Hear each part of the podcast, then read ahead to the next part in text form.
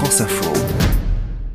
Dernier week-end de notre été sur France Info, la rentrée lundi avec euh, Marc Fauvel et toutes les équipes mobilisées. Dernier rendez-vous donc euh, aujourd'hui avec euh, Il relocalise en France. Bonjour Eric Baudry. Bonjour. Vous êtes directeur des affaires publiques de la société OR, filiale du, du groupe Muller, société plus que centenaire. À l'origine, vous, vous fabriquiez des, des lampadaires à gaz. Maintenant, ce sont des systèmes de chauffage. Jusqu'à il y a peu en Serbie, vous faisiez appel en tout cas à des sous-traitants euh, là-bas. Et puis, il y a eu, euh, semble-t-il, une opportunité euh, l'an dernier de revenir dans la Somme. Est-ce que vous pouvez nous raconter ça? Alors oui, donc l'entreprise OR est une entreprise qui a 135 ans cette année. Et puis chemin faisant, depuis maintenant un peu plus de 15 ans, l'entreprise OR a pris un virage sur les énergies renouvelables. Nous avons spécialisé ce site dans la fabrication de chauffe-eau thermodynamiques et de pompes à chaleur. Donc c'est à Feuquières en Vimeux très très exactement. Exactement. C'est-à-dire que pour la jusqu'alors pour la fabrication des chauffe-eau, nous avions nous étions partis sur une technologie euh, de cuves en inox que nous que nous fabriquons directement sur le site et de la fabrication de cuves émaillées euh, était jusqu'à maintenant euh, euh, maintenu en Serbie pour des raisons de, de, de, facilité, pour des raisons de qualité aussi. Et ça, pour des raisons de coût sans doute également. il y avait notamment une raison de coût, mais c'est surtout que la Serbie est organisée sur le travail de l'acier et notamment sur le travail de l'acier émaillé. Nous avons pris la décision juste avant le Covid pour des raisons de qualité, mais surtout pour des raisons de maîtrise de nos fabrications, de, de lancer un investissement de 6 millions d'euros pour la relocalisation de nos cuves émaillées, sachant que nous avions déjà une émaillerie sur ce site industriel. Et en, revenant en France, euh, il y a ce, sans doute ce surcoût euh, lié au salaire. Ça, ça coûte plus cher aujourd'hui de, de, fabriquer ces, ces chauffe-eau euh, maintenant que vous êtes revenu dans la Somme?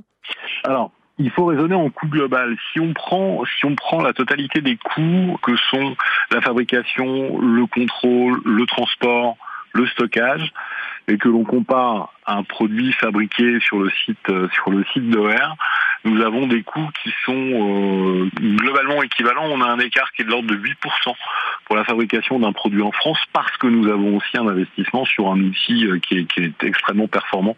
Contrairement à ce que l'on peut imaginer, le différentiel de prix entre un élément fabriqué en Serbie et un élément fabriqué en France, on n'a pas un écart qui, qui soit si important et qui n'a pas un impact aussi important qu'on peut l'imaginer sur le prix du produit fini lorsqu'il est mis sur le marché. Ça demande moins de monde peut-être de, de, fabriquer ça en, en France? Il y a une automatisation? Ça nécessite moins de personnel, mais en même temps, ça nous amène aussi à créer de nouveaux emplois, puisque c'est une nouvelle activité que la, que la fabrication des cuves euh, sur notre site, puisque c'est une activité que nous avons créée. Il a fallu intégrer à la fois la ligne de production, créer l'ensemble des métiers qui vont autour du fonctionnement de cette nouvelle ligne. Donc c'est un bilan relativement positif et en emploi et économiquement. Et encore une fois, un, élément important, et on le voit bien aujourd'hui pour ce qui est des importations, c'est de reprendre la main sur nos fabrications et également en même temps sur nos process de qualité. Oui, parce qu'il y a un enjeu supplémentaire auquel on ne pense pas forcément, nous. C'est lié à, alors c'est peut-être un grand mot, mais à l'espionnage industriel, c'est-à-dire que vos innovations, c'est mieux de les développer en interne. Oui, raison pour laquelle on ne, on, ne confie jamais la fabrication totale d'un produit, ça, ça n'est jamais arrivé. Et ça n'est pas non plus dans, ni dans l'ADN, ni dans la philosophie d'entreprise.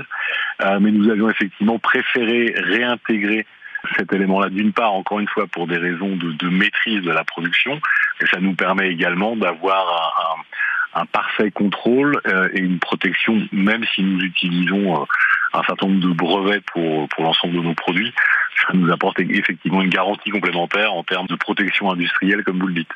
Et il vous reste encore chez OR des, des contrats de sous-traitance à l'étranger?